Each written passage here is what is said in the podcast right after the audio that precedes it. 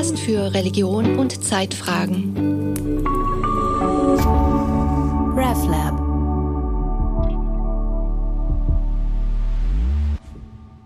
Herzlich willkommen zu einer neuen Ausgabe des Podcasts Theo Lounge. Wir schauen heute zum Sternenhimmel hinauf, lassen uns von Sternenstaub berieseln und fragen danach, ob Astrophysik und Theologie einander etwas zu sagen haben.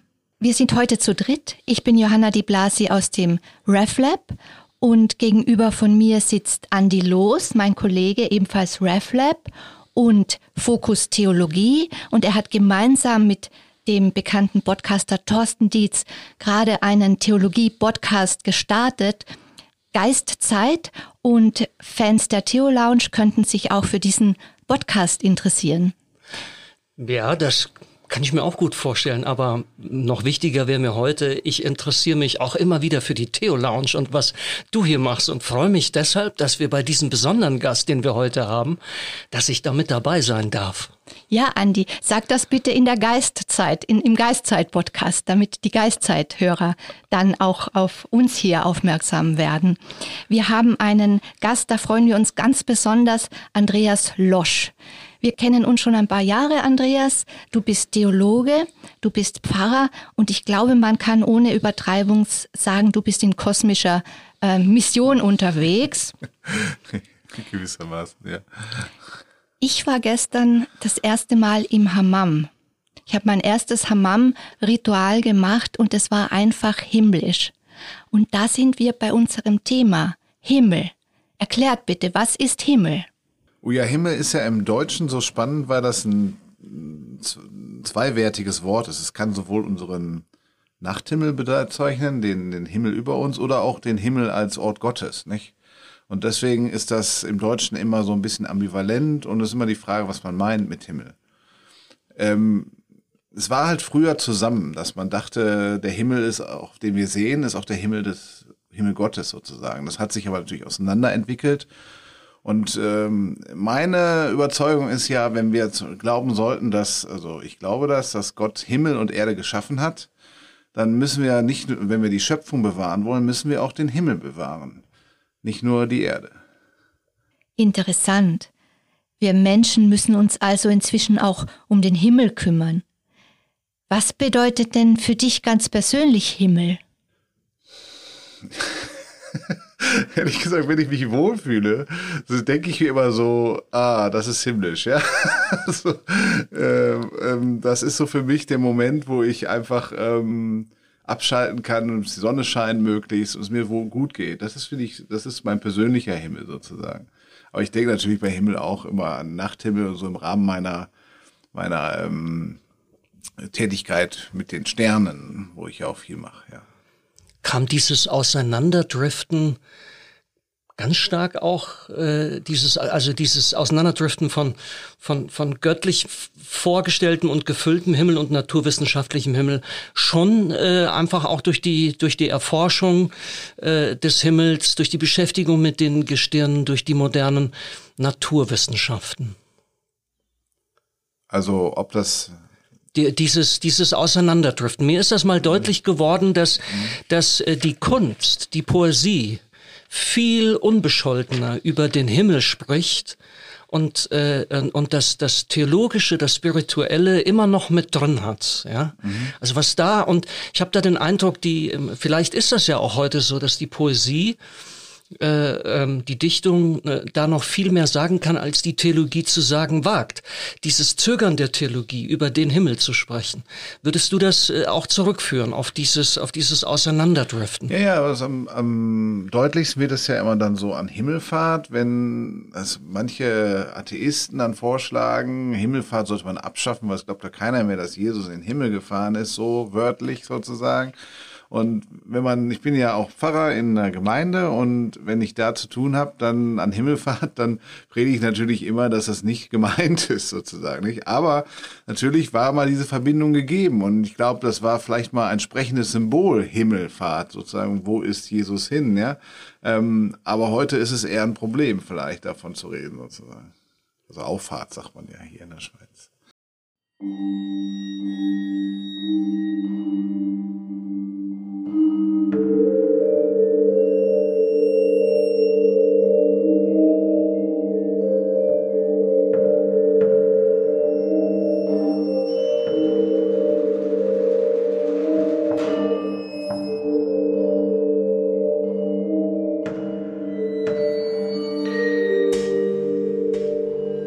Im DVZ ist von dir ein Buch mit dem Titel Der gestirnte Himmel über uns herausgekommen. Da fällt mir auf diese topografische Bezeichnung über uns, also außerhalb von uns.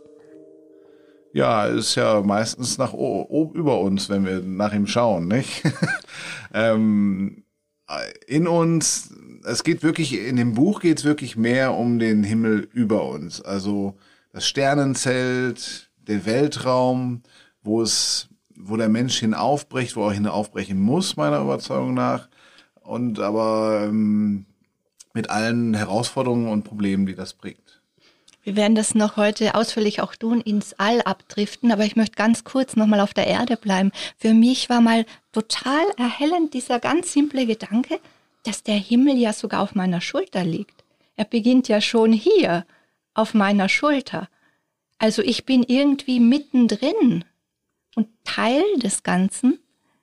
Andi, wie ist es bei dir? Ich schätze dich ein als so ein Typ, der gern auf der nachts im Sommer auf der, auf der Wiese liegt und in den Sternenhimmel schaut. Ist das so? Ja, unbedingt.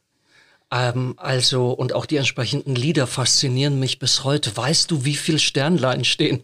Da kommen mir fast die Tränen, ja. Und ähm, für mich ist es dieses, es hat immer, es hat immer äh, etwas Bergendes für mich. Aber es hat für mich auch etwas Erschreckendes, dass ich, ich stelle mich dann wirklich, dass ich denke, ich schaue es jetzt nicht nur da oben an, sondern es sitzt mir gleich auch äh, im, im Rücken unter den Füßen. Das ist halt nur dieser winzig kleine Planet Erde noch dazwischen. Mhm. Und dann, dann denke ich, oh, das ist schon so ein, ich war mal auf Hawaii, da hatte ich ein ähnliches Gefühl. Da bist du mitten im Pazifik und du weißt, du sitzest oben auf der letzten Spitze eines acht, knapp 9000 Meter hohen ich glaube 9000 Meter sind's knapp, äh, Berges, ja, und daneben kommt sonst nichts mehr. Und das, das ist auch ein mulmiges Gefühl. Also Himmel ist deshalb für mich wegen dieser Immensität, diese Erhabenheit hat auch was Einschüchterndes, was Relativierendes für mich, finde ich. Ja, ich finde, das hat, das hat beides was Schönes. Also die, die alte Vorstellung, dass wir sozusagen ein Himmelszelt haben, das uns behütet und beschützt, unter dem wir gut leben können. Aber auch, wenn man dann drüber nachdenkt, weiß man ja, es ist eigentlich nur eine Atmosphäre und die hört irgendwann auf und dann kommt der Mond und dann die Asteroiden und viele Sterne und Planeten und ähm, dann wird man plötzlich ganz klein tatsächlich. Und ähm, manchmal habe ich so, dass das bei mir switcht ich laufe so über die Straße und denke so, oh, eigentlich ist das ja nur hier, ich laufe über so einen Planeten und ähm, ist aber so ein bisschen erschreckend manchmal auch, weil man dann denkt, das ist eigentlich ziemlich fragil, ja, dass wir das erleben dürfen und dass wir Teil davon sind. Und ähm, ja, deswegen switche ich dann meistens wieder zurück und denke, ach, vielleicht Himmelswelt ist manchmal doch nicht so schlecht. Auch wenn ich immer dazu aufrufe, sich bewusst zu machen, dass, das, dass wir nicht mehr im aristotelischen Weltbild leben, wo alles so wohlgeordnet ist und alles fix und wir können uns wohlfühlen. Ja, das ist ja eigentlich nicht mehr so. Aber manchmal hilft es doch.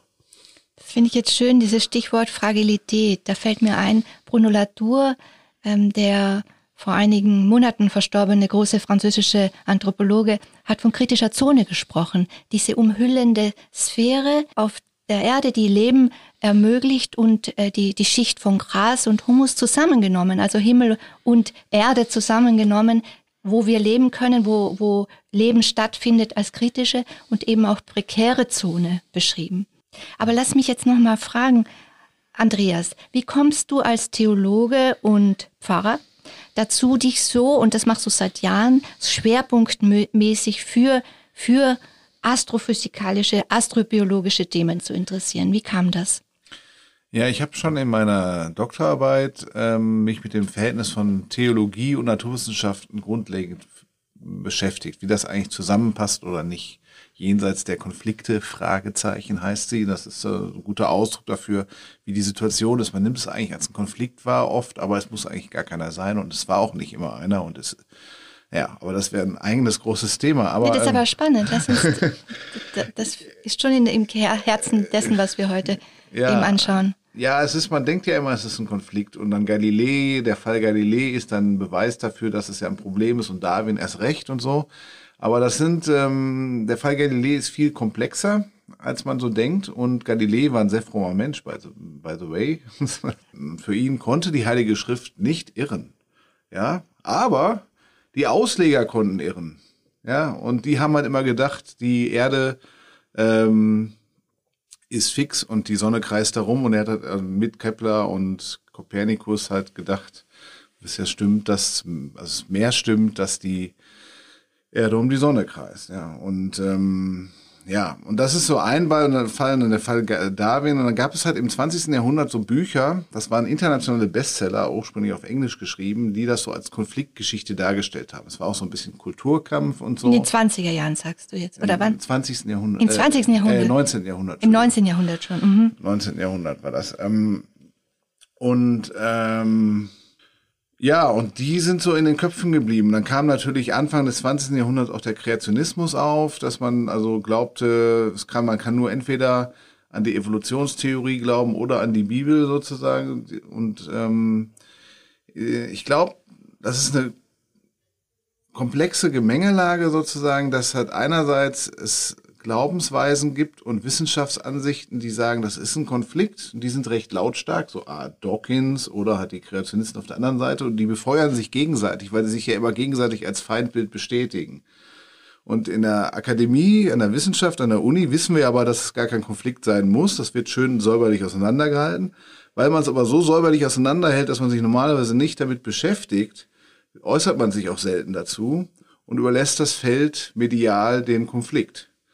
Ja, und in diesem Lehrraum äh, steht der öffentliche Eindruck, es wäre ein Konflikt und dann ist es schon wieder eine Meldung, wenn das irgendwie doch zusammenpasst oder man mal, das mal wieder so hochkommt, dass es ja doch auch mal harmonisch zugehen könnte.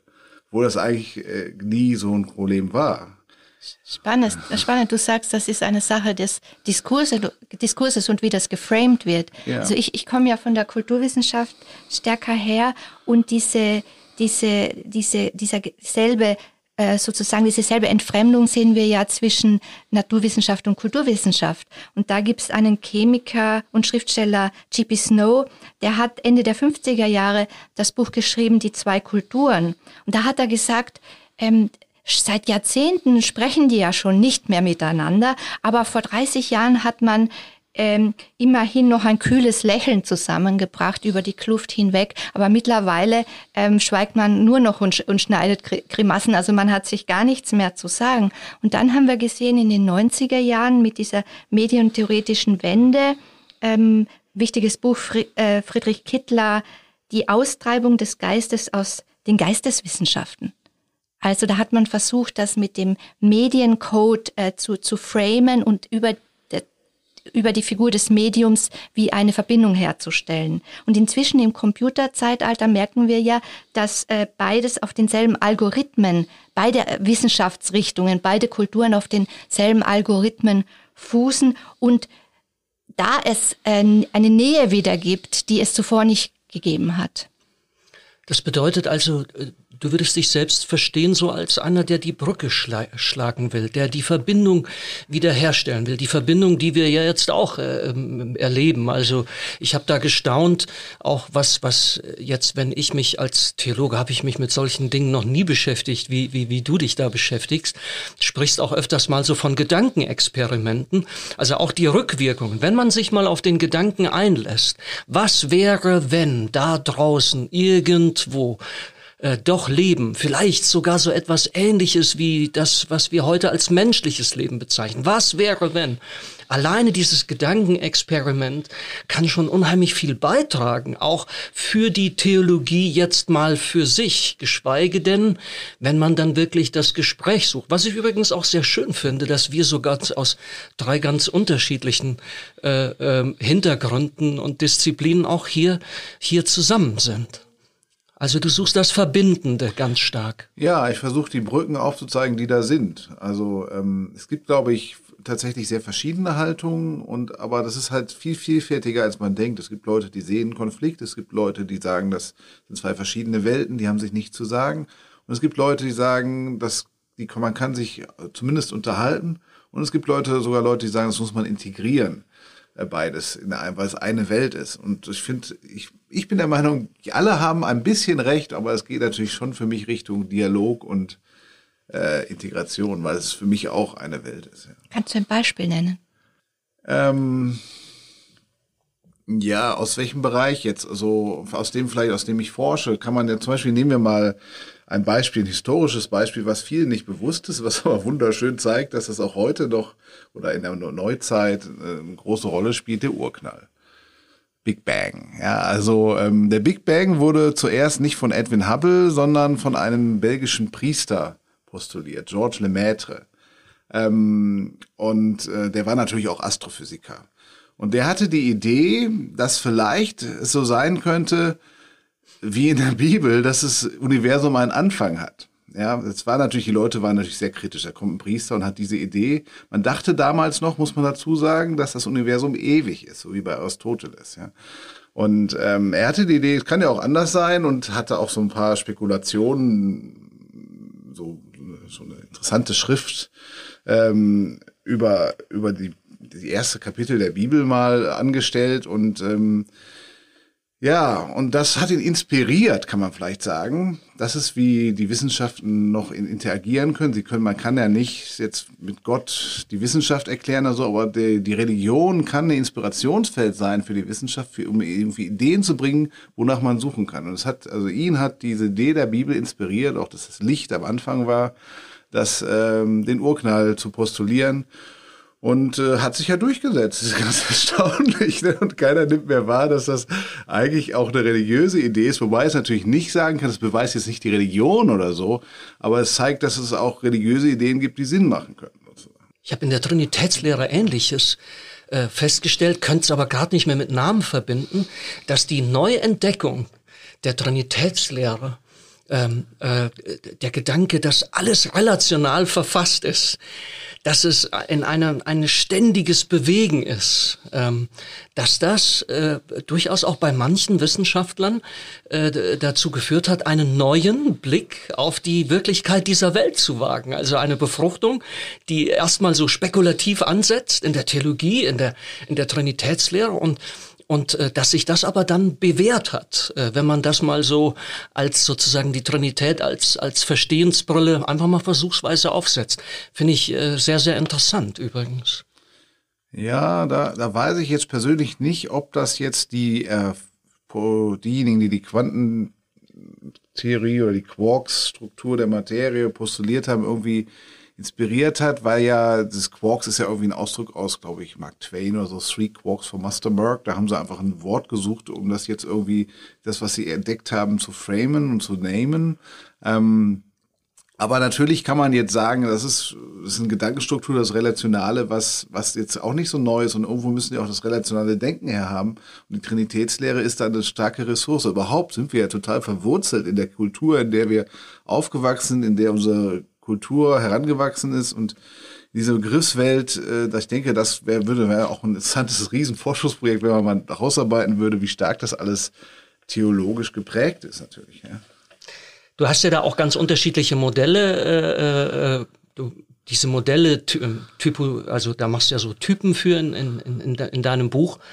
Äh, was, was wir äh, hier ähm, angesprochen haben. Wer das will, der kann es ja nochmal genauer nachlesen. Aber es ist äh, definitiv äh, kein, kein Konkurrenzmodell, sondern da, da wäre sehr, sehr, wäre viel mehr, ist viel mehr möglich, war schon und ist auch in Zukunft. Ähm, wollen wir mal in die Vollen gehen? Äh, was würde es denn für den christlichen Glauben und die Theologie bedeuten, wenn es außerirdisches Leben geben würde? Ja, das habe ich mich halt auch gefragt, weil ich habe diese Fragestellung sehr früh bekommen, als ich bei den Weltraumforschern der Universität Bern angestellt wurde. Und dann durfte ich schon sehr früh eine Distinguished Lecture halten in einem großen Auditorium dort, ähm, weil mein Betreuer damals erkrankt war. Und ich war der Postdoc, der dann reinspringen musste und das sozusagen präsentieren durfte. Und dann habe ich mir halt überlegt, mit den Ressourcen, die ich damals schon hatte, so, wie kann ich mir das vorstellen? Und habe das so mir die Fragestellung aufgeteilt in die drei theologischen Bereiche Schöpfung, Offenbarung und Erlösung. Und ähm, Schöpfung ist es, glaube ich, einfach relativ einfach. Das wäre sozusagen eine zweite Form von Schöpfung, wenn es noch irgendwo Leben geben würde, das anders ist als das Leben auf der Erde, einen anderen Ursprung hat. Und da ist ein alter Gedanke eigentlich schon auch aus den früheren Jahrhunderten, dass man sagt, je mehr Leben, umso mehr gereicht es die Größe Gottes zur Ehre. So, the more the merrier. Also ähm, einfach schön, ja. da kann man sagen, okay, und dann ist noch die Frage, wenn werden die denn auch Ebenbild Gottes, wenn sie ähnliche Eigenschaften hatten wie der Mensch und so, da würde ich sagen, da hätte ich kein Problem mit, weil Mensch ist ja biblisch einfach, äh, heißt es ja Adam, heißt ja Mensch in der Bibel. Und äh, das kommt ja von Adama oder hat einen Bezug dazu. Und Adama heißt ja Erdboden. Wir sind also Erdlinge, aber jetzt nicht bezogen auf diesen Planeten, sondern einfach die Materie, aus der wir hervorgewachsen sind, sozusagen, auch biblisch betrachtet. Wir sind aber auch nach biblischer Ansicht eben Bilder Gottes. Und da ist natürlich dann die spannende Frage, was heißt das? Aber ja. das ist äh, einer der Punkte, da wird mich auch sehr interessieren, äh, Johanna, was du dazu meinst. Ich habe mich nämlich mal in der Vorbereitung noch mal ganz gechillt zurückgelegt und, und bin noch mal so ein bisschen auch durch meine eigene spirituelle und Theologie, theologische Geschichte gegangen und habe eben festgestellt, ich komme ja aus einem eher konservativen Hintergrund, für den ich nach wie vor recht dankbar bin, aber wo ich einfach auch sehr froh bin, dass ich den an vielen Stellen, an entscheidenden Stellen überschreiten musste. Und das ist jetzt genauso eine Stelle, die ich wieder entdeckt habe. Ich war jahrelang irgendwie wieder rauf gepolt, wie versessen darauf, gewisse Monopole zu denken und zu glauben. Und deshalb war das für mich zum Beispiel undenkbar, dass es noch, dass es woanders noch äh, Ebenbilder Gottes geben könnte, dass es woanders noch wirklich auch, also Leben wie auf unserem Planeten Erde geben könnte. Und ich bin mir selber so ein bisschen, glaube ich, auf die Schliche gekommen und, und habe gedacht, das ist doch eigentlich irgendwie Egoismus. Und habe mich gewundert darüber, dass ich, dass es mir so schwer fällt, in einer gewissen Großzügigkeit, vielleicht sogar in einer gewissen Begeisterung, den Gedanken zu denken und auch zu theologisieren, dass dieser Gott so groß ist, dass mehrere Schöpfungen ganz woanders, dass das doch was Schönes ist. Woher kommt der Impuls, dieses dieses anthropozentrische einerseits, ich als Mensch die Krone der Schöpfung, wir wissen, was das für Probleme generiert hat, diese Unterscheidung zwischen Mensch und seiner Kultur und auf der anderen Seite die Natur baden wir heute aus, ja. Aber dann auch das Geozentrische. Und das war bei mir, habe ich, hab ich entdeckt, das hat so egoistische Motive. Und heute bin ich eher an einem Punkt, dass ich mich freue, wenn Gott auch woanders wirkt, in anderen Religionen, äh, in anderen Kulturen.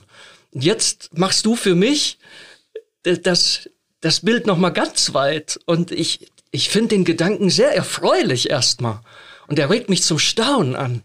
Gott wirkt auch noch in, an, an, an Ecken und in Dimensionen des Weltalls. Also das war so etwas, was ich unbedingt mitnehmen möchte, auch aus der Vorbereitung, aus der Lektüre. Andi, meintest du Ebenbild Gottes, also dass du daran festhalten wolltest, der Mensch ist das Ebenbild Gottes und hat eine herausgehobene Rolle? Ist es das, was du meinst? Ja, also äh, das ist ja erstmal so eine Art Staunen. Oh, wir sind Ebenbild Gottes. Was bedeutet das wohl? Aber ich habe den Eindruck, dass sich im Laufe der Jahrtausende durch die Hintertür immer wieder da etwas, ein Geist Einzug gehalten hat, der dann sagt, so und daraus leiten wir jetzt aber auch bestimmte Dinge ab, die wollen wir nicht mit anderen teilen. Die wollen wir nicht mit anderen Lebewesen auf dieser Welt teilen und die wollen wir aber auch nicht mit, mit anderen Lebewesen, von denen wir gar nicht wissen, ob sie gibt oder nicht, das wollen wir nicht teilen und empfinden das, als würde dadurch unsere, äh, unser ganze Glaube und unsere Theologie äh, zusammenbrechen äh, für den Fall, dass wir wirklich äh, woanders, auf einem anderen Planeten, äh, so etwas Ähnliches wie menschliches Leben finden würden. Und das, das finde ich eigentlich äh, mittlerweile überhaupt nicht mehr schön. Ich möchte nicht mehr so egoistisch verdrahtet sein.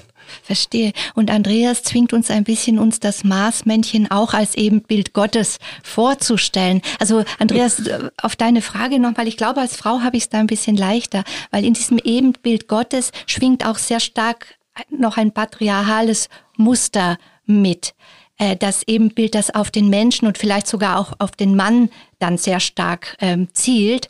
Und äh, für mich ist da sehr inspirierend die Donna Haraway, die ähm, Ökofeministin aus den USA, sehr einflussreich. Staying with the Trouble ist ein ganz wichtiges Buch äh, für die Künstler, für meine Künstlerfreunde ist das geradezu eine Bibel und äh, sie ermutigt dazu, da eben auch äh, sich zu weiten und ähm, zu erkennen, wie ähm, menschliche und anders als menschliche Wesen, also sie spricht dann auch gern von Krittern, also Kritter, wir sind alle eine Art so wie, wie äh, ja, äh, ins, ja, ähm, Schöpfungen, groß und klein, göttliche Schöpfungen, da gehören auch die, die äh, die Würmer dazu, die Humus produzieren können, die eigentlich das Wunderbarste fast machen, was das wir dringend brauchen hier auf der Erde und eben wegzukommen von von eingeengten Sichtweisen und das ist im Kern für mich dann auch Spiritualität zu verstehen,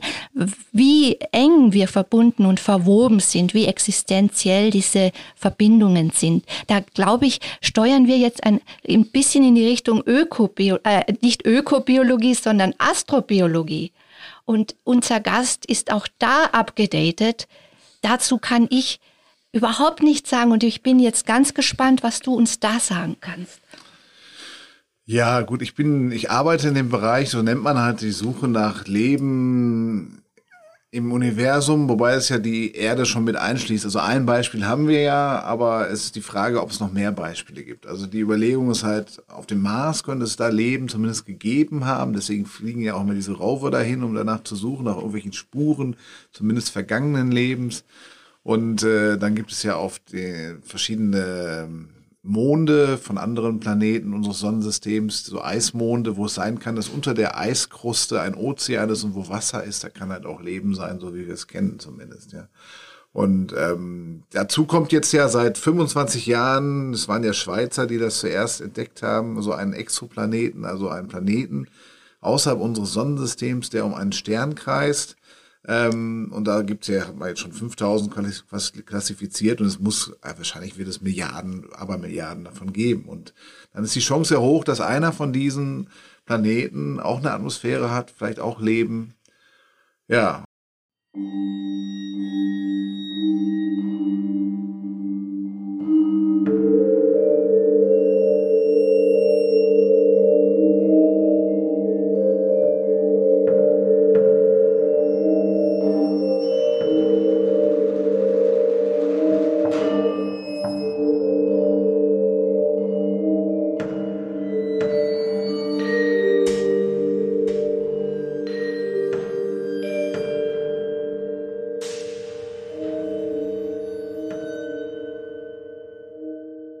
Was, was mich wirklich mal so ganz ungeniert und unbedarft und äh, auch unwissend interessieren würde, kann man die Wahrscheinlichkeit irgendwie so ein bisschen einschätzen oder würdest du dich auf die Äste rauswagen und sagen, ja, ich halte das für in einer gewissen Weise durchaus für wahrscheinlich, dass dass da draußen äh, an einer anderen Stelle Leben ist. Ich würde es auch gerne verknüpfen mit etwas, was du ja auch andeutest, dieses sogenannte anthropische Prinzip, wo wir staunen, dass äh, das Universum, die Naturkonstanten so unfassbar fein abgestimmt sind, dass, dass also, wenn auch nur an einer Stelle nach dem Komma, an, an einem Punkt etwas anders wäre, wäre menschliches Leben vermutlich nicht möglich. Also, ähm, aber so direkt gefragt, wie hältst du es für wahrscheinlich? Dass es noch außerirdisches Leben gibt, Leben jenseits unseres Planeten. Ich glaube schon, weil das Universum einfach so riesig ist. Also unsere Galaxie allein hat ja Milliarden von Sternen, hunderte von Milliarden von Sternen und wenn jeder Stern im Durchschnitt nur einen Planeten hätte, hätte man ebenso viele Planeten. Und es gibt ja hunderte von Milliarden von Galaxien. Das kann man sich gar nicht mehr vorstellen. Also diese Dimensionen der Astrophysik sind immer so groß, dass er so ein bisschen da tiltet dann das, ja. die Vorstellungsfähigkeit ja. so ein bisschen aus. Und Am Ende gibt es eine Parallelwelt, wo das gleiche passiert wie, wie hier und gerade wir den Podcast aufnehmen. Genau, dann wäre noch die Frage, ob es überhaupt vielleicht nicht auch... Ähm, verschiedene Universen gibt, so Multiversumstheorie. Manche mögen das. Ich finde das ein bisschen, da würde ich Occam's Razor, also Occam's Rasiermesser ansetzen und sagen, nee, wenn es nicht nötig ist, sollte man es nicht versuchen zu denken. Ähm, das ist, glaube ich, schon groß genug, unser jetziges Universum. Und ähm, ja, und äh, ich glaube, es gibt das. Ich bin ein bisschen skeptisch, ob wir jemals Kontakt haben werden, weil äh, das Universum sich ja ausdehnt. Also in jedem Ort dehnt es sich aus, nicht irgendwie nur an den Grenzen, sondern die Dimensionen werden immer größer und irgendwann stirbt es ja den sogenannten Hitzetod, was aber ein Kältetod ist, dass einfach alles so weit verteilt ist an Energie, auf so einem leicht bleibenden niedrigen Level, dass es kein Leben mehr gibt. Aber das ist lange hin. Aber bis dahin haben wir, glaube ich, diese Inseln von, von Leben, die gibt es, glaube ich, glaube ich schon persönlich schon mehrfach. Aber ich weiß halt nicht, ob es einen Kontakt gibt und äh, es gibt ja einen Versuch von dem Frank Drake, das zu berechnen, ob man mal so einen Kontakt haben könnte. Die sogenannte Drake-Gleichung, ja. Und ähm, der befragt dann also, wie viele Planeten gibt es überhaupt, dann wie viel davon sind im richtigen Abstand von der ihrem Stern, dass sie Wasser haben können, also habitabel sind, sagt man dazu, ähm, bewohnbar gewissermaßen. Und äh, wie viel davon entwickeln dann auch wirklich Leben und wie viel davon wiederum entwickeln äh, dann eine Zivilisation, die Signale ausstrahlt, die wir entdecken können. Sozusagen. Und wie lange überlebt die Zivilisation, die das tut? Und das kann man natürlich alles irgendwie berechnen. Man hat aber bis jetzt immer nur ein Beispiel. Also zumindest bei den hinteren Faktoren der Gleichung, dass das ein bisschen spekulativ ist. Und da gibt es verschiedene Ansätze. Du hast jetzt das Stichwort Habitability gebracht und ich, ich wusste nicht, dass es an der Uni Bern ein Zentrum für Space and Habitability gibt. Und da hast du mitgewirkt. Erzähl uns, worum geht es da? Ja, ähm, das Zentrum sucht halt vor allem nach Exoplaneten und äh, auch nach Leben im Weltraum. Die haben auch die Rosetta-Mission zum Beispiel begleitet, diese, Mission ähm, zu einem Kometen, um dort die, diese, die Materie, Materie zu untersuchen.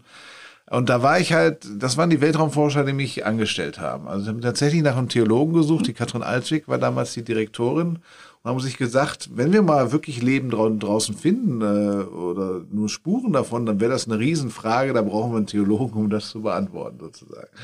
Und das war super spannend und da durfte ich dann halt ähm, drei Jahre arbeiten und als Postdoc, wie das so schön heißt, und habe halt dann diese Fragen mir gestellt, wie was würde das für die Theologie bedeuten, vielleicht auch ein bisschen breiter für die Philosophie. Ich habe festgestellt, dass Immanuel Kant, der große Philosoph, schon sich mit dieser Frage, das war für ihn selbstverständlich. Das war, also ist gar keine neue Frage, habe ich dann für gemerkt. Man denkt ja immer, das ist so super modern, aber es ist äh, im 17., 18. Jahrhundert hatte man schon diese Vorstellung, das hieß nur anders. Man hat nicht gesagt außerirdisch oder Aliens oder so, sondern Bewohner fremder Welten hieß diese Fragestellung. Ja, und da durfte ich halt drei Jahre arbeiten und ähm, das war spannend, mit den Forschern da zusammen zu diskutieren, mitzukriegen, wie wie äh, Wissenschaft so abläuft und ähm, da auch mal eine Forschung zu machen. Sozusagen.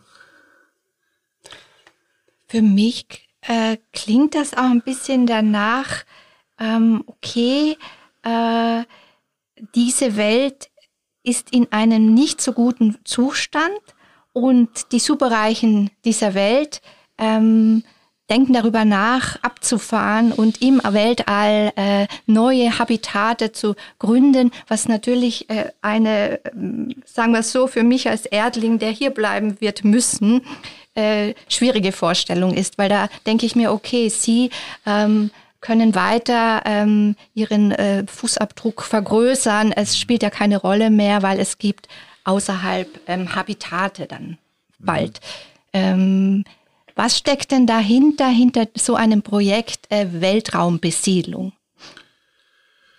Weltraumbesiedlung ist ja noch ein bisschen in der Zukunft, nicht? Also was jetzt ähm, also wir haben ja schon die Satelliten, die unsere Zivilisation am Leben erhalten, äh, so wie sie funktioniert. Und das darf man ja nicht vergessen. Wir nutzen den Weltraum schon sehr intensiv. Und da ist schon zum Beispiel ein Problem, wie viel Satellitenschrott gibt es schon und wann gibt es irgendwann mal erste Probleme damit. Aber Gut, dann haben wir die ähm, Weltraumtourismus, das gab es, glaube ich, letztes Jahr oder als oder vorletztes Jahr schon, ich weiß gar nicht mehr, als die Billionäre dann da alle mal hochgeflogen sind, außer Elon Musk, der will ja auf dem Mars sterben, nur nicht beim Einschlag, wie er so witzelt.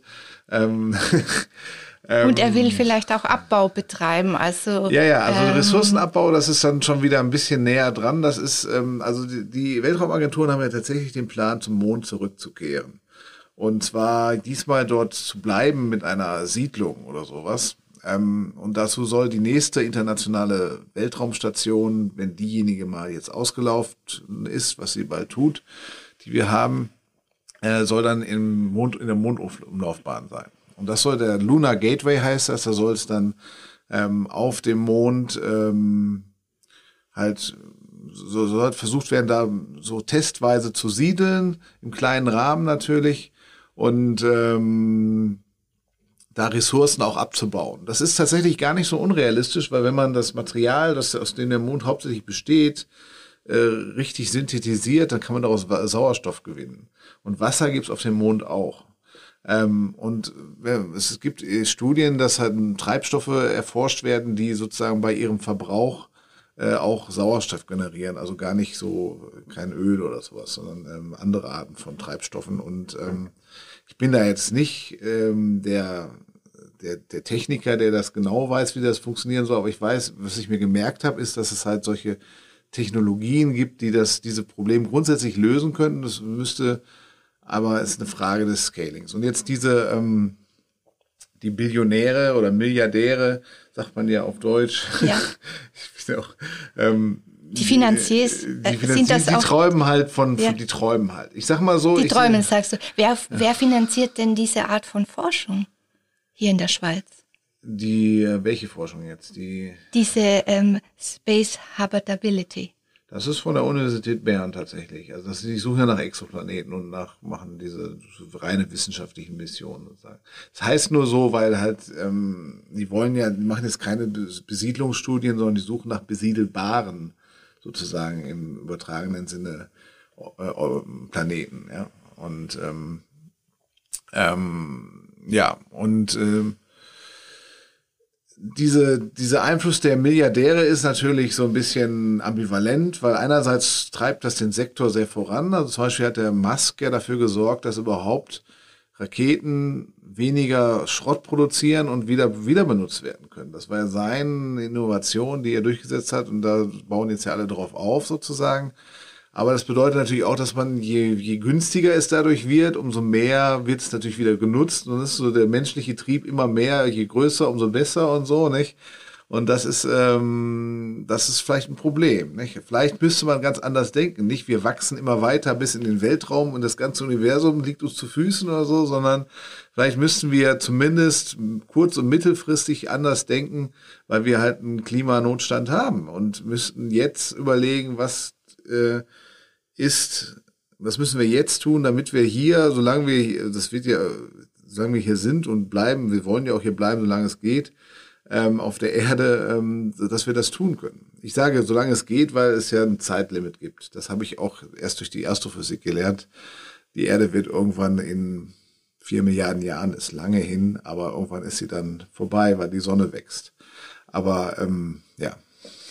Also du bist da als ethische Stimme gefragt in diesem Kontext? Ja, ich habe tatsächlich, als ich da bei den Astrophysikern ähm, Vorlesungen besucht habe, habe ich gemerkt, am Ende, als dann irgendwie um Marssonnen ging, gab es dann eine erhitzte Diskussion, sollte man den Mars denn überhaupt, sollte man da Leben hinbringen, sollte man den terraformen, wenn man könnte? Das haben die am Ende der Vorlesung viel engagierter diskutiert als die ganze Vorlesung und es gab aber da keinen Experten für oder Expertinnen, ja. Und ähm, da habe ich gedacht, dann sollte man sich noch mit diesen Fragen mal beschäftigen. Das war so ein Anschluss Anstoß für mein Anschlussprojekt. Da ging, das heißt Ethik der planetaren Nachhaltigkeit und da habe ich mich mit solchen Fragen beschäftigt.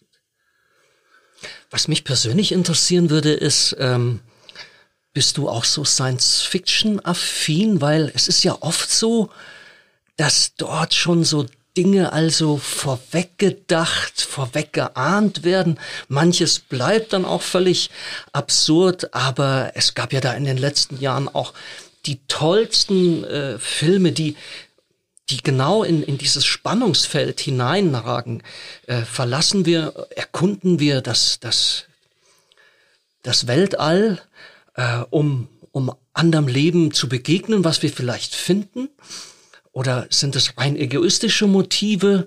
Also ich denke an Jupiter Ascending, wo es darum geht, dass wenige Familien ganze Planeten äh, mit Menschen bevölkern, um dann entsprechendes Genmaterial zu gewinnen, äh, damit sie sozusagen äh, ewig leben. Und also das sind ja, das sind ja eher so apokalyptische Geschichten. Und dann gibt's ja auch ganz positive Filme, wo man, wo es wirklich darum geht, ja, man, man, man tritt in eine echte, in eine echte Beziehung. Wie, äh, meine Frage wäre eben, spielt das bei dir auch mit rein? Magst du es auch, sowas, sowas zu gucken? Und, und wie schätzest du da auch denn dieses Zusammenspiel ein zwischen Science Fiction, Literatur oder dann auch Verfilmung und dem, was naturwissenschaftlich läuft? Ja, also zur Entspannung mache ich tatsächlich Fantasy noch ein bisschen mehr, weil ich ja weiß, das ist Fantasy und das ist nicht real. Und bei Science Fiction ist immer die Frage, wann wird die Science Fiction Wirklichkeit, nicht? Genau, mhm. das ist eigentlich schon ein Spiel mit den Szenarien und so und da mag ich sehr gern diese, diese Expense-Series von, ähm, das waren Assistenten, glaube S.A. Corey oder so heißen die, glaube ich, die, die Schreiber. Das waren Assistenten von George Martin, ähm, dem Schreiber von Game of Thrones, ja. Ähm, und ähm, dass die fängt sehr realistisch an, also relativ realistisch. Sie versuchen sozusagen möglichst vorstellbar ihre Science Fiction zu entwickeln. Die, das Ganze explodiert virtuell sozusagen in gewisser Weise dann, aber es ist, ähm, ja, also ich finde das, das habe ich tatsächlich schon öfters auch mal überlegt, das könnte man jetzt fast zitieren oder so, wenn ich da, und viele Fragen, die Bestellungen, mit denen ich zu tun habe, werden da auch dann so durch die Akteure durchdiskutiert sozusagen. Das ist, das schon, schon Bereicherung. Aber dadurch ist es natürlich auch wieder näher an meiner beim Schaffen und deswegen mag ich zur Entspannung halt lieber Fantasy. Viele Leute haben Don't Look Up gesehen, mhm. wo das Motiv, das wir schon angesprochen haben, Asteroid Mining, also das Abbauen, äh, die Pläne äh, bei, bei den Asteroiden, äh, seltene Erden und anderes abzubauen, auftaucht. Und sogar als der Komet schon am Einschlagen ist, denken noch manche drüber nach, wie wir das, das ausbeuten könnten. Ist, ist das ein Film, den du gern gesehen hast? Ja, gern, weil er einfach ähm, notwendig ist, denke ich. Also es ist ja, wird ja verstanden als eine Parabel auf die Klimakatastrophe, wie wir damit umgehen. Ähm, was jetzt das vordergründige Motiv, das, das den Nutzen der Situation sozusagen, dass der Asteroid immer näher kommt, dass man ihn meinen, meinen kann und so, das ist natürlich ein bisschen karikiert in dem Film, nicht? Also ähm, es ist ja aber tatsächlich ist Space Mining sehr realistisch, aber nicht was, dass es um seltene Erden und so sowas geht, sondern und auch nicht auf Asteroiden erstmal, sondern halt auf dem Mond. Und dann die Ressourcen, die dann gemeint werden sollen, wären eben Wasser und Regolith. Das ist das Material, das da sehr viel vorhanden ist. Und ähm, da kann man halt auch was mitmachen. Und dann natürlich, die Fantasie ist aber, kann man dann, es gibt Asteroiden, bestehen allein aus Platin, das ist so, ja was könnte man machen, wenn man die hätte oder so. Ne? Das treibt natürlich die Fantasie, man kann auch böse sagen, die Gier der Leute an, das sozusagen ähm, in Besitz zu nehmen und zu haben. Aber ja, das ist, aber ich sag mal, es hat die Frage, in welche Richtung man das kultiviert und entwickelt. Und ich bin ja nicht grundsätzlich gegen Expansion in den Weltraum, weil ich halt wegen, weil ich halt den, den Timer für die Erde weiß, ja, und denke halt, irgendwann müssen wir, wir müssen das nur so machen, dass es halt unsere, die Erde möglichst lange, möglichst viel schont, sozusagen. Ein deutliches Zeichen für unseren Kulturkreis ist, weil er ist ja Mexikaner, da ist mehr so ein zirkuläres Denken, was wir heute natürlich auch wieder brauchen und das ist da ein bisschen verbreiteter und überhaupt diese Idee, dass es eine Fortschrittsentwicklung gibt, irgendwo hin, Evolution halt, das ist für ihn ein typisch jüdisch-christliches Denken. Wenn ich dich richtig verstanden habe, sagst du einerseits, Gott wird doch äh, jetzt mal völlig unabhängig davon, wie wir genau diese Vokabel Gott füllen. Aber als Schöpfer wird er doch viel größer und herrlicher, wenn wir uns auf den Gedanken einlassen. Das ist so riesig, da wird es woanders auch noch wahrscheinlich, mehr oder weniger wahrscheinlich Leben geben. Jetzt ähm, hast du aber in deinem Buch auch, ähm, ich glaube, du sagst auch, das ist so der wundeste oder der kritischste Punkt. Ähm, dass im, im Zentrum des christlichen Glaubens steht irgendwo schon der Gedanke, dass, äh, dass es dort eine, eine Menschwerdung äh, Gottes gibt. Auch jetzt mal unabhängig, wie man das äh, von, von links bis rechts und oben und unten und äh, konservativ und, und progressiv verstehen kann. Aber ähm, was wäre denn die Rückwirkung auf unser Verständnis äh, eines Gottes, der Mensch geworden ist. Also vielleicht direkt gefragt, wird er dann auch sich inkarniert haben oder schon noch inkarnieren oder wie auch immer in, in ein grünes Fleisch oder wie muss ich ja. mir das also was was hat das für Repercussions für für äh, Rückwirkungen auf die Theologie an dieser zentralen Stelle für den christlichen Glauben? Ja, also es gibt ja diesen, ja, es ist kein Witz, aber es wird britischem Humor gesagt, äh, äh, von dem britischen Quantenphysiker und Priester John Porkinghorn, der sagte, wenn es kleine grüne Männchen gibt, würde, würde Gott auch kleines grünes Fleisch. Und seine Idee dahinter ist, dass sozusagen es stellt sich die Dreifaltigkeit vor, dass, dass sie immer so mit der Prozesstheologie ein bisschen immer einen zeitlichen und einen ewigen Pol haben, die drei Personen der Dreifaltigkeit. Und äh, die zweite Person, der Sohn also, ist für ihn in der zeitlichen Dimension ähm, in der Lage, halt verschiedene Kulturkreise zu besuchen. Sozusagen. Das ist aber eine große Debatte, weil man sich jetzt überlegen kann, äh, entweder gilt das, was hier auf der Erde passiert, ist für alles. Das wäre so die Vorstellung einer sehr tiefen Inkarnation. Also auch der Kolosserbrief geht auch so in die Richtung, nicht? Das alles im Himmel und auf Erden, ähm, Mächte und Gewalten, äh, ist, ist von der von dem Christusereignis beeinflusst. Das wäre dann der kosmische Christus. Genau, ja, so nennt man das heute, genau. Ähm, oder es hat die Frage, ob es mehrere Christus-Ereignisse braucht, die aber zusammenhängen sozusagen. Nicht? Das ist so ein bisschen die Frage. Ich persönlich neige mehr zu dem Porkinghorn, weil es sonst ja doch wieder ein Geozentrismus wäre. Weil dann halt ja doch wieder die Erde, die Geschichte, die auf der Erde passiert ist, für das ganze Universum eine Rolle spielt und nun in ganz besonderer Weise aus christlicher Perspektive zumindest. Und da ist, meistens sind wir damit auf der Nase gefallen mit unserem Geozentrismus. Deswegen so würde ich halt, äh, sehe ich das als einen Aspekt des göttlichen Geschehens, Heilsgeschehens, wie es überall stattfindet, sozusagen, ähm, wo es Zivilisationen gibt, meiner Ansicht nach. Und ich feiere das jetzt zunächst einmal auch für mich, dass ich in einem jüdisch-christlichen Kontext groß geworden bin, in dieser Traditionsspur, habe aber ja schon in der Begegnung mit anderen Religionen, in der Begegnung auch mit, mit, mit anderen Formen der Spiritualität natürlich diesen krassen Exklusivismus irgendwie auch hinter mir gelassen. Ich traue dem Geist Gottes, durch den ja diese, wenn diese Inkarnation äh, stattgefunden hat, äh, dem traue ich natürlich auch zu, dass er das in anderen Kulturkreisen zu anderen Zeiten eben auch macht. Und jetzt fühlt sich das für mich so an, als würde das jetzt noch einmal ausgeweitet, also äh, auch außerhalb Inkarnation, auch außerhalb unseres Planeten Erde. Johanna, was macht das mit dir? Ich denke an eine Theo-Lounge-Aufnahme mit Andreas Krebs, wo er auch äh, nachgedacht hat und gesagt hat, ja, ich kann mir Gott oder die Gott auch vorstellen mit Zügen von Pflanzen. Ähm, Korallen oder Sternenstaub würde ich jetzt noch dazu fügen. Ja, wir sind ja, also alles hier auf Erden ist ja Sternenstaub. Wir sind ja, viele Elemente gibt es ja nur, weil sie in Sternen synthetisiert wurden. Das Gold zum Beispiel ist das, off das offensichtlichste, aber auch andere Elemente gibt es nur, weil sie in Sternen gebaut wurden. Deswegen ist das ein schönes Wort und eine schöne, schöne Anschauung, so finde ich. Aber es ist ja auch die Frage, ob wir wir nur die Materie, nur Sternenstaub sozusagen nicht sind. Oder ob es nicht noch, ob nicht irgendwie aus diesem Nährboden noch was anderes entsteht, ob wir noch eine andere Dimension haben sozusagen. Und das, ja. Vielleicht begegnen wir ja einer Art von Leben, die, also ich, ich stehe zu meiner Erlösungsbedürftigkeit, andere mögen das anders sehen und ich glaube, wir sind auch in einer Zeit gesellschaftlich und planetarisch, wo wir merken, doch, wir sind da Erlösungs... Problem. Ja, wir haben, da, da sind Problem. Probleme da. Also man muss ja mal alles Moralin aus dem Sündenbegriff weg und der ganze Missbrauch und so.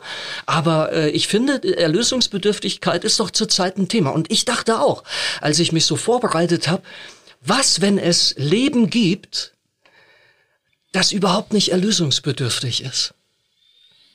Und ja. wie würde sich Gott zu diesem Leben dann verhalten? Und ich, ich mag auch keinen Gott, der, der die Erlösungsbedürftigkeit seiner Kreaturen irgendwie nötig hat oder nur dann mit ihnen was anfangen kann, sondern aus der schieren Positivität und Fülle des Lebens mit uns äh, unterwegs ist und so. Ja, ich finde das interessant, dass du auch dazu kommst. Ja, das ist halt spekulativ, aber eine sehr interessante Spekulation. Ne? Und ich finde, wo ich mich noch mehr beschäftigen möchte will mit, ist, wie Kant damit umgegangen ist. Kant ist davon ausgegangen, dass die Erde auf so einer Distanz von der Sonne ist, dass es genau deswegen das Problem der Sünde gibt. Die näher an der Sonne waren ihm sozusagen zu grob. Die hatten, die waren so grob geschlechtig, dass sie, die hat gedacht, also alle Planeten sind bewohnt. Das war damals die Vorstellung, die man so hatte. Und äh, die wären so grob geschlechtig, dass äh, grob schlechtig, dass sie nicht äh, überhaupt zu Feinheiten wie äh, kommen könnten, dass es dass was wie Sünde begehen können. Und dann die weiter entfernteren von der Sonne, die wären quasi angelisch, ja, also wie Engel und die hätten das Problem halt nicht, ja.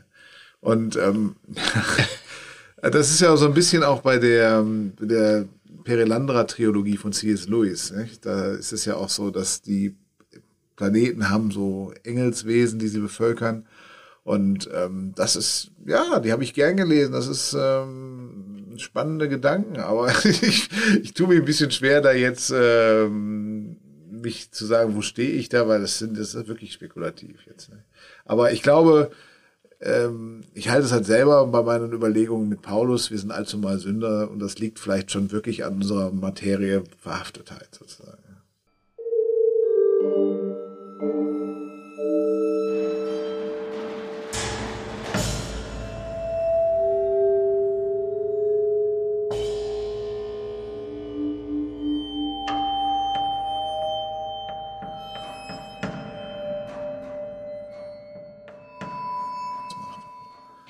Etwas, was ich aus dem Gespräch jetzt mitnehmen werde, ist, mir ist nochmal viel klarer bewusst geworden, äh, diese astrophysikalische Sicht auf die Erde, ja, und sie, sie ist, sie, sie ist endlich.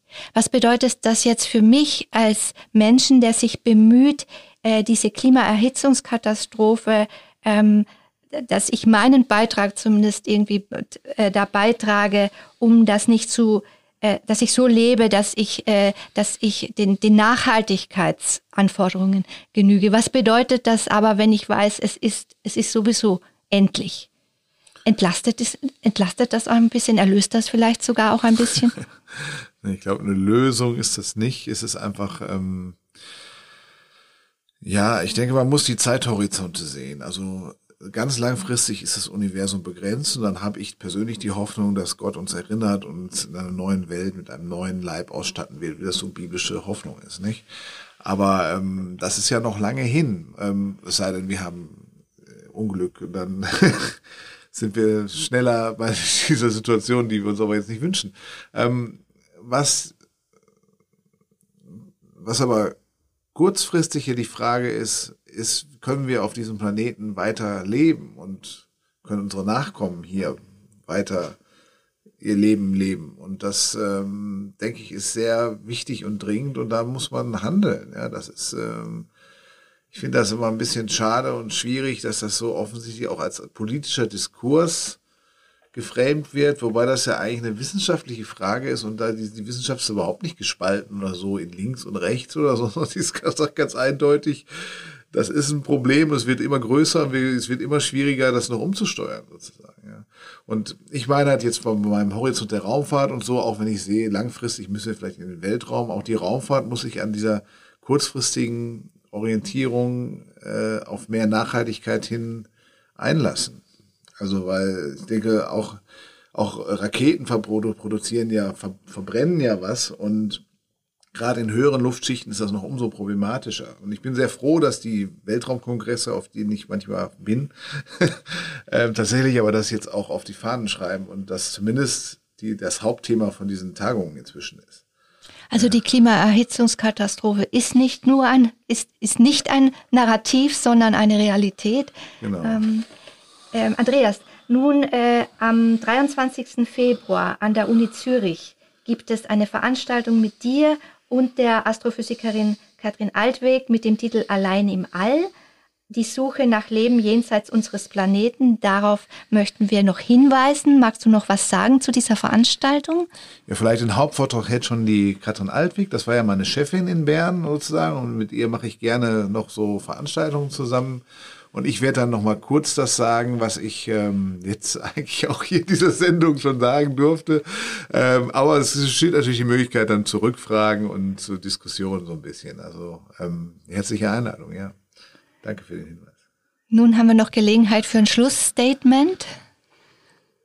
Also ich habe in der begrenzten Vorbereitung und im Einlesen auch in, in manche Kapitel deines Buches eben zweierlei festgestellt. Einerseits noch einmal dieses Staunen und dieser offene Mund über die, über die Weite, über die Unfassbarkeit, aber auch nochmal zurückkommen auf jetzt die Klimakatastrophe der Blick von außen auf unseren Planeten, der holt mich dann aber auch wieder weg von diesen endlosen Zeiträumen, die ich gar nicht denken kann und von all dem, was da noch alles sein könnte, weil es ist so einzigartig, so also in gewisser Weise einmalig und damit, also einmalig, es schließt das andere nicht aus, aber diese Einmaligkeit, diese Einzigartigkeit unseres Lebens auf diesem Planeten, das, das ist mir, äh, die, die Heiligkeit ist mir nochmal auch neu aufgestrahlt.